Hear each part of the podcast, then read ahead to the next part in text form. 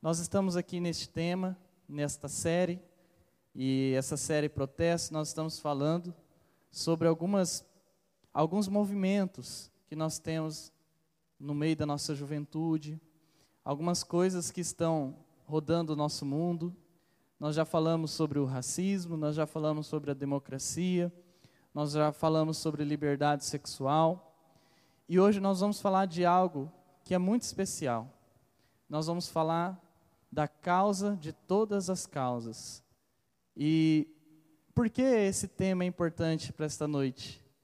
É porque Jesus ele quer que a gente entenda qual é a causa que nós devemos de fato seguir. Jesus ele quer que a gente entenda qual é de fato o movimento que a gente tem que seguir. Jesus ele quer que a gente entenda de fato qual é a causa que você tem que dar e doar à tua vida. Você já deve conhecer a frase que diz que enquanto você não encontra algo pelo que você pode morrer, não vai valer a pena viver. Porque enquanto a gente não encontra algo que a gente sabe que naquilo a gente pode dar a nossa vida, a gente pode dar até a nossa vida aqui nesta terra. Ou seja, nós podemos morrer por aquela causa. Então, o significado da vida ainda não passou a existir se a gente não encontrou isso. E é por isso que às vezes a gente busca cada vez mais coisas para nós. É por isso que às vezes a gente busca cada dia que passa, um sentido, um significado, algo que possa nos dar um senso de missão, que, possa, que, que possa nos dar um senso de vida realizada e vida plena. Todo mundo busca isso. Mas a Bíblia ela diz que existe uma causa, que é a causa das causas, que é aquilo que você tem que viver hoje, nesse instante, neste momento ao sair daqui, nessa semana, amanhã, neste mês, neste ano e por toda a tua vida. Por isso eu quero ler com vocês o texto de Mateus no capítulo 28. O Mateus, capítulo 28, ele diz assim que Jesus ele nos mandou ir por todo mundo, pregar o evangelho a toda criatura, ensinar a todas as pessoas, batizar essas pessoas ensiná-las a guardarem e a viverem a verdade. E ele pede para a gente fazer isso porque toda autoridade foi dada para ele, nos céus e na terra. Toda autoridade foi dada para Jesus neste mundo. E por isso, então, ele manda a gente, ele fala: vão por todo mundo. Ele diz: batizem as pessoas, façam discípulos ensinem as pessoas, porque toda autoridade me foi dada. E o mais interessante é que depois, quando ele diz que a gente tem que ir evangelizar, que a gente tem que ir falar, porque toda autoridade foi dada para ele, ele, ele diz assim: Eu estarei convosco até o final dos tempos, até quando tudo acabar, quando o time parar, quando o relógio parar, eu estarei com você. Então nós aprendemos que a causa de todas as causas, em primeiro lugar, envolve pessoas. Esta causa envolve mais do que eu e você. Esta causa envolve o próximo. Esta causa envolve o teu vizinho. Esta causa envolve a tua família. Esta causa envolve os teus amigos. Esta causa envolve todas as pessoas que você possa imaginar. Essa é a primeira lição que nós aprendemos na causa das causas. Que essa causa ela só existe por causa de pessoas. E Jesus, ele é o Senhor desta causa. Jesus, ele é o sentido desta causa. Nós vivemos essa causa por causa de Jesus. Então nós temos que entender que quando a gente é cristão, quando a gente ama Jesus, quando a gente se diz uma menina da igreja, um rapaz da igreja, nós estamos envolvidos numa causa. E que esta causa tem significado por causa de Cristo. Por causa da pessoa de Jesus. Esta causa só existe porque Jesus existiu. E por que que isso é tão importante nós lembrarmos aqui nessa noite? É porque se a gente esquece que Jesus é a peça principal, nós nos achamos a peça principal. Nós nos achamos os melhores. Nós nos achamos a pessoa mais importante. Quando na verdade Jesus é a pessoa mais importante. E ele é o significado, ele é o sentido da vida, ele é o sentido da causa, ele é a motivação da causa. Nós só vivemos porque ele nos mandou. Nós só imos porque ele nos mandou ir. Nós só fazemos porque ele mandou fazer. Ou você acha que essa galera está aqui porque é legal? É porque Jesus mandou. Eu estou pregando aqui porque é legal, é porque Jesus mandou, porque Ele é a motivação. Então, juventude missionária, nesta noite, avalie qual é a tua motivação. O texto de Mateus capítulo 28, ele diz assim, na parte A do verso: Toda autoridade me foi dada nos céus e na terra. Portanto, vão. Porque toda autoridade me foi dada no céu e na terra. Ou seja, por que, que eu vou? Porque Jesus mandou. Por que eu posso ter coragem? Porque Jesus tem autoridade. Por que, que eu posso pregar? Porque Jesus mandou. Por que, que eu não preciso temer? Porque nas mãos de Jesus estão todas as riquezas gloriosas que nós precisamos. Então, juventude missionária, isso é muito importante. Porque às vezes a gente fala assim: olha, vai ter o evangelismo. Você tem que chamar alguém para vir para a igreja, você tem que falar de Jesus, você tem que viver Jesus. Mas por que, pastor, que eu tenho que evangelizar? Por que, que eu tenho que chamar alguém para vir para a igreja? Por que, que eu tenho que ser testemunha lá fora? Porque Jesus é a tua motivação. Quando o pastor é a tua motivação, você não quer ir. Eu? Ir lá entregar um livro? Eu falar de Jesus? Eu chamar para a igreja? A igreja se torna motivação, o pastor se torna motivação. Mas quando você entende que a tua motivação de você fazer tal coisa não é o pastor, não é a igreja, não é o movimento em si, mas é Jesus, Ele é a motivação, então você faz. Porque você entende que você está indo por causa de alguém maior do que você. É aquela história de quando você era criança, que tua mãe e teu pai mandava você fazer alguma coisa. A tua única motivação de fazer o que teu pai e tua mãe mandou é porque o teu pai e tua mãe mandou. Mais nada. Eu vou fazer o que meu pai e minha mãe mandou. Eles eram a motivação. Na vida espiritual, Jesus é a nossa motivação. Então entenda isso. Toda autoridade foi dada no céu e na terra para Jesus e por isso ele nos manda ir e você não precisa temer. A segunda coisa que nós precisamos entender é que nesta causa nós estamos em busca de seguidores. Nós queremos conquistar seguidores para Jesus. Nós queremos ir falar, nós queremos anunciar, nós queremos pregar, nós queremos evangelizar, nós queremos cantar, nós queremos fazer cultos, nós queremos ir sair lá fora, nós, nós usamos nossas redes sociais, por quê? Porque nós queremos angariar, nós queremos pegar, nós queremos buscar, nós queremos conquistar discípulos, nós queremos conquistar seguidores para Cristo. E nós vivemos num tempo onde tudo indica, tudo nos mostra, tudo nos leva para, que a gente busque seguidores para nós mesmos. Não é verdade? As nossas redes sociais mostram isso para a gente.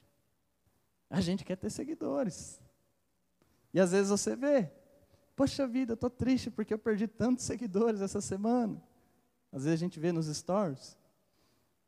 A gente quer. Mas quando a gente olha para a Bíblia, nós vemos que a nossa missão e a nossa causa envolve buscar seguidores para Jesus. É aqui uma reflexão para nós nessa noite, juventude missionária. Você tem ido em busca de seguidores para Cristo? Você tem ido atrás de pessoas, dada a sua vida, feito algo apenas para falar assim, porque eu quero conquistar alguém para Jesus. Eu estou fazendo isso porque eu quero que alguém siga Jesus. Esta causa, ela se resume a isso. Nós buscarmos seguidores para Cristo. E veja bem, as outras causas, os outros movimentos que a gente está estudando, eles estão fazendo o que fazem para conquistar pessoas, para o movimento deles. E nós temos a causa das causas. E às vezes nos esquecemos que estamos também em busca de pessoas, em busca de seguidores para Cristo Jesus e não para nós. É por isso que é muito importante você deixar bem claro para todas as pessoas que você vive por algo maior. E que mesmo que você se afaste, você não deseja que ninguém se afaste, porque você não quer sair e levar um monte de gente, você quer que as pessoas fiquem firmes em Cristo, porque quem vale a pena é Cristo, não é eu, não é você. Seguidores para Cristo. Jesus ele diz: Olha, toda autoridade me foi dada nos céus e na terra. Aí o texto continua e ele diz assim: Por isso vão, façam discípulos dentre todas as nações, batizando-as em nome do Pai, do Filho e do Espírito Santo. Ou seja, ele está falando assim: vocês vão sair para o mundo, para quê? Para buscar seguidores, para fazer discípulos, para discípulos fazer de todas as nações, batizar as pessoas, em nome do Pai, do Filho e do Espírito Santo. Nada mais é do que resume-se numa lição: seguidores para Jesus. Então, juventude missionária, diante dessas canções lindas que nós estamos cantando aqui hoje, que exaltam, glorificam o nome de Deus, falam de Jesus de uma maneira assim linda, e de uma maneira maravilhosa. Entenda isso nessa noite. A nossa causa não são as causas deste mundo. A nossa causa é maior. Nós devemos ir em busca de pessoas para que elas possam seguir Jesus, se tornar discípulas de Jesus. E o que, que é um discípulo? Discípulo é, lá no, no, no Novo Testamento, é um talmidim, ele é alguém que segue os passos do mestre. O mestre está à frente, ele está ali comendo a poeira daqueles pés que estão tocando ao chão e levantando poeira. Então o discípulo está comendo aquela poeira porque ele está seguindo, ele está aprendendo. Nós devemos fazer da mesma forma. Comer a poeira do mestre, dos mestres, que é Jesus, e indo atrás de Jesus, e ao mesmo tempo buscando outras pessoas para também entrar nesta fila para seguir Jesus. Então reflita. Reflita nisso. Você já ganhou alguém para Jesus? Você já buscou alguém para Jesus? Você já encontrou alguém para Jesus? Você já teve a alegria de olhar para alguém e falar assim: essa pessoa está seguindo Jesus porque eu falei de Jesus para essa pessoa. Se sinta desafiado aqui. Se você nunca fez isso, se você não tem uma pessoa que você possa apontar aqui assim nessa noite e falar assim: essa pessoa veio para Cristo porque eu falei de Cristo para ela, se você não tem nenhuma, em vez de se sentir culpado e se sentir mal nessa noite, se sinta desafiado a você sair daqui e você usar tudo que você tem para poder ganhar alguém. O Paulo ele falava sobre isso. Paulo ele falava assim: "Eu me faço de qualquer coisa para ganhar as pessoas, ao menos um sequer". Paulo ele era tão apaixonado que ele fala assim: "Eu preferia estar longe de Cristo, mas que o povo de Israel todo tivesse sido salvo". Ele dava a sua vida para que outros fossem salvos. Desejava. Vamos olhar para a nossa vida nessa noite, vamos refletir nisso. Porque a gente precisa ser uma pecinha de Lego, gente. um encaixando do outro. Não dá mais para viver no mundo de uma maneira egoísta. Ninguém vai mais aguentar um ser humano assim. E no reino de Deus é a mesma coisa. Não há espaço para egoísmo. Só há espaço para uma coisa: para que eu e você, juntos, ganhemos vidas para o reino e para a causa. Esta é a nossa causa. Esta é a nossa vida. Em terceiro lugar, nesta causa, nós nos esforçamos para que as pessoas elas possam seguir, obedecer todos os mandamentos de Jesus. Obedecer Jesus em tudo. Nós nos esforçamos para isso. Para que elas obedeçam a Deus por completo. Porque não adianta a gente simplesmente entender que há uma motivação para a nossa vida, que é Jesus.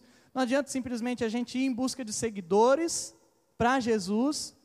Mas quando esses seguidores vêm para Jesus, a gente não quer desafiar essas pessoas a viverem Jesus.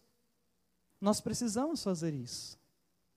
É por isso que a causa do evangelho, ela só se torna completa, pessoal, quando a gente ensina as pessoas a obedecerem, a viverem todas as coisas que Jesus ensinou.